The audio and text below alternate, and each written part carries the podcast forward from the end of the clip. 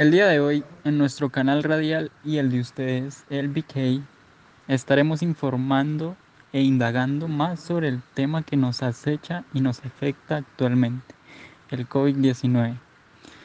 Nos afecta en todos los aspectos, en lo social, en lo económico, en lo político. Pero bueno, hoy trataremos tres aspectos centrales como lo son la educación, la política y la psicología.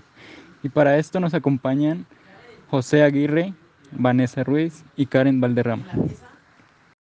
Pero bueno, Karen, cuéntanos, ¿debemos ignorar el impacto psicológico que causa el COVID en la sociedad?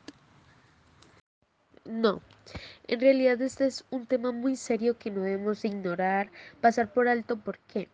Porque es que la consecuencia que ha traído este virus tan mortal ha sido el confinamiento y este es un detonante para toda clase de personas. ¿Por qué? Porque es que eh, están sometidos a un estrés, a un preocupamiento por cumplir las reglas que se establecen, por no contagiarse, entonces se genera el miedo y por ende se pueden dar complicaciones emocionales afectando lo psicológico.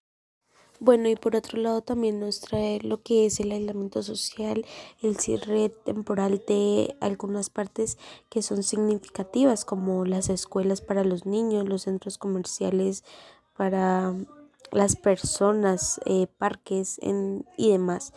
Entonces se hace difícil sobrellevar esa tarea y el cual genera demasiado estrés y miedo.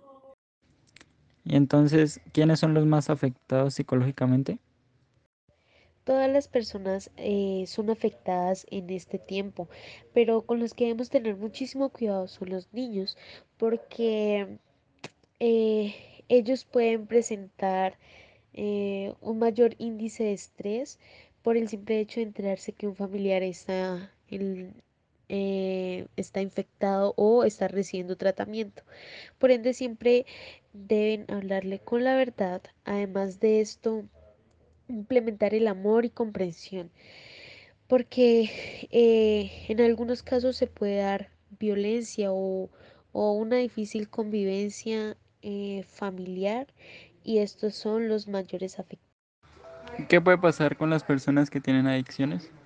La afectación que pueden llegar a tener las personas con adicciones es que recaigan en los vicios, ya que eh, les provoca eh, muchísima ansiedad por tal encierro.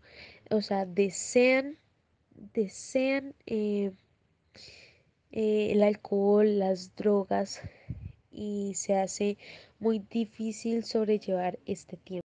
Bueno, y para hacer un contraste con los trabajadores, el sector sanitario son los que han sido más afectados. Bueno, según la OMS recomienda que pues las personas tengan una mayor comunicación con el equipo de trabajo.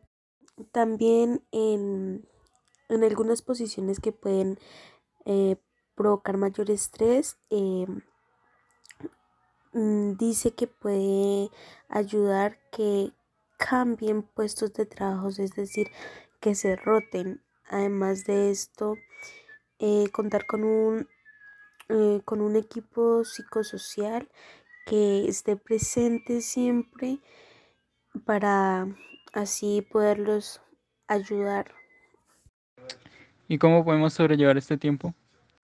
Este tiempo puede ser sobrellevado con mucha comprensión eh, entre la familia, una sana convivencia, implementar el amor, en donde ninguna persona se vea eh, afectada, es decir, un desequilibrio emocional, pues darse el tiempo, este tiempo de conocerse más con su familia y no ver solo las cosas malas, sino tratar de, de ser más unidos para que con ello haya mucho amor y estar bien.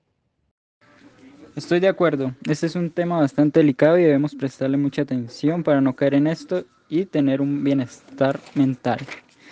Ahora damos lugar a otro ámbito y este es el de la educación, que es por cierto muy importante.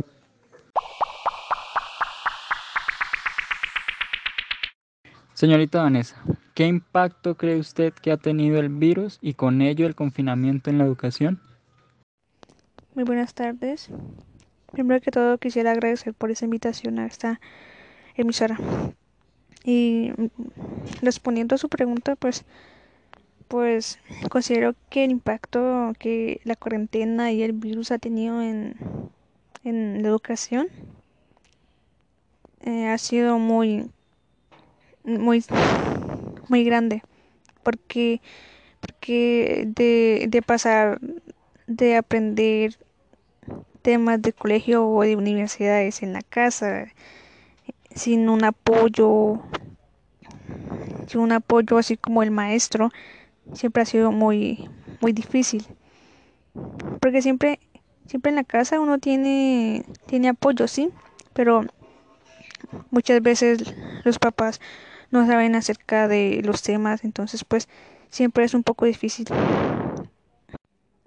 Y además en los niños de, de la escuela de primaria, sí hace falta para ellos y para todos que puedan salir a compartir con sus amigos, a jugar, entonces pues en esa parte considero que también se ha sentido esta cuarentena porque los niños los niños eh, necesitan jugar con sus amigos, compartir, porque es necesario para tener una, una buena vida social.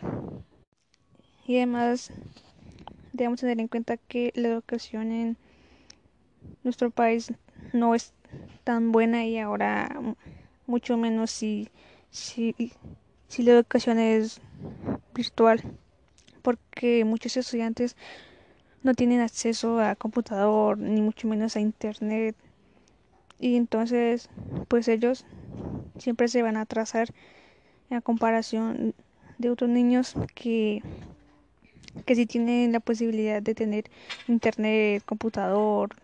Entonces, pues, por eso considero que, que el Estado debería preocuparse o iniciar, iniciar mmm, campañas para que los colegios haya para que los colegios se puedan abrir implementando Mm, desinfección, el tapabocas, porque si no lo hace, considero que va a ser peor el efecto a lo largo de un año, porque los niños siempre se van a atrasar más y no van a entender los temas muy bien, entonces pues considero que el, el, el gobierno debería tomar esa decisión.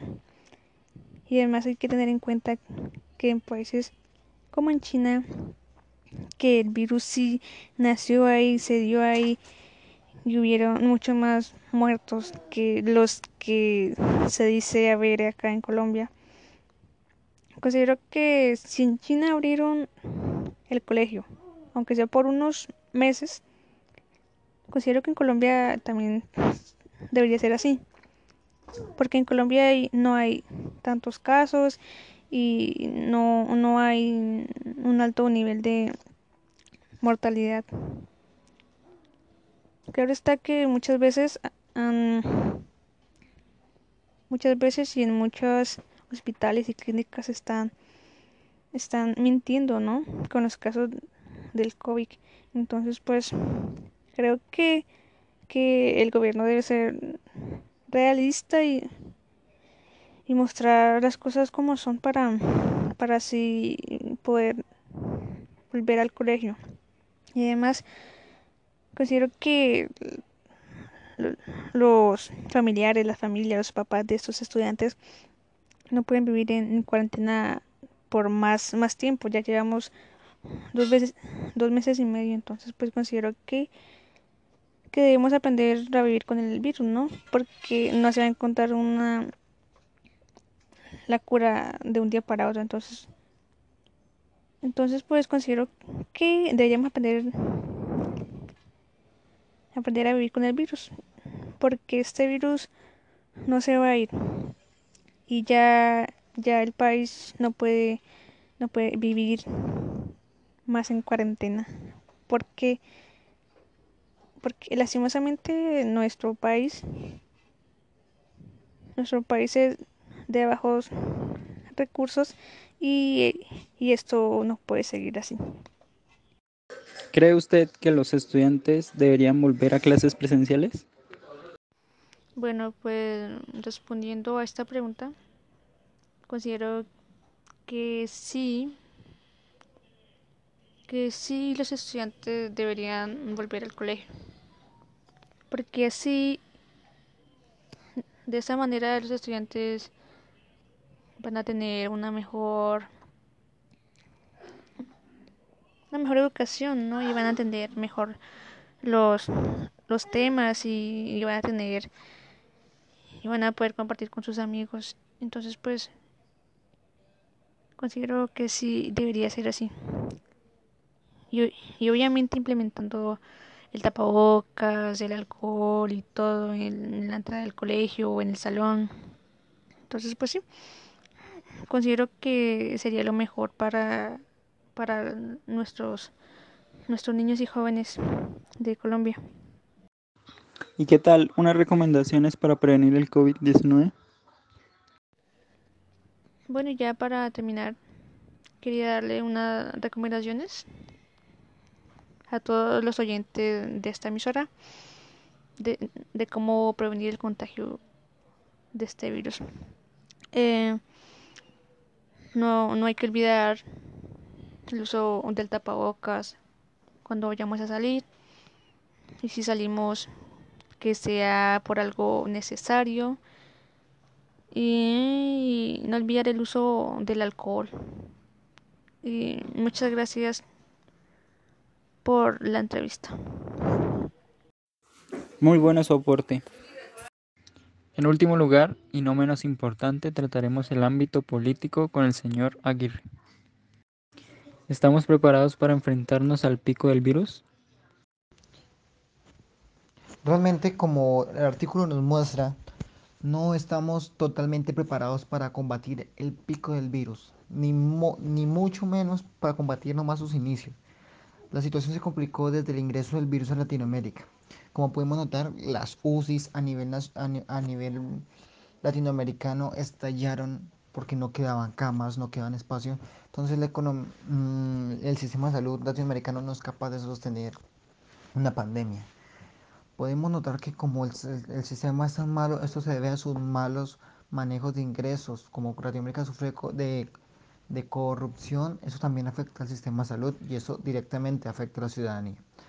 Esto, los hospitales no cuentan con el material, eh, suficiente para mantener a todos los enfermos, no cuenta con el equipo totalmente capacitado, no cuenta con buenas directrices ni buenos manejos. Realmente Latinoamérica no está preparada para un pico completo del virus. ¿La economía latinoamericana está preparada para enfrentar los estragos del virus? La economía latinoamericana no está preparada para enfrentar los estragos del virus, sencillamente porque mm, porque cuando se empezó la gente a introducir en cuarentena, los productos empezaron a escasear, ya que los campesinos no empezaron a a, bajarle a su producción y esto generó que los precios subieran hartísimo. Entonces se le fue muy complicado a las personas y se le es muy complicado a las personas comprar mercado, comprar electrodomésticos y todo. Como podemos observar, esto no había plan de contingencia ante estas acciones y la cuarentena de un momento a otro fue tenaz para toda la economía latinoamericana eh, las redes, problemas económicos, empezaron a presentarse como mal mantenimiento de internet y empezaron a subir los algunos servicios como primarios. Por ejemplo, subió el internet a ser servicio primario ya que toda la educación se medía, se, perdón, se usaba a través de ello. Electricidad, todo, o sea, la economía totalmente se cambió de una manera tan rápida y fuerte que afectó a todos. La Latinoamericana no estaba preparada para esto y aún no lo está. ¿El daño que genera el virus al mundo, qué tanto afecta a las empresas? Como pudimos notar, el daño que generó el virus no fue solo a las personas, tampoco fue solo también en la primera parte de la economía, afectó a todas las partes del mundo. Por ejemplo, como usted muy bien me preguntaba, sí, también afectó a las empresas, las afectó totalmente porque las empresas dependían de sus trabajadores en físico.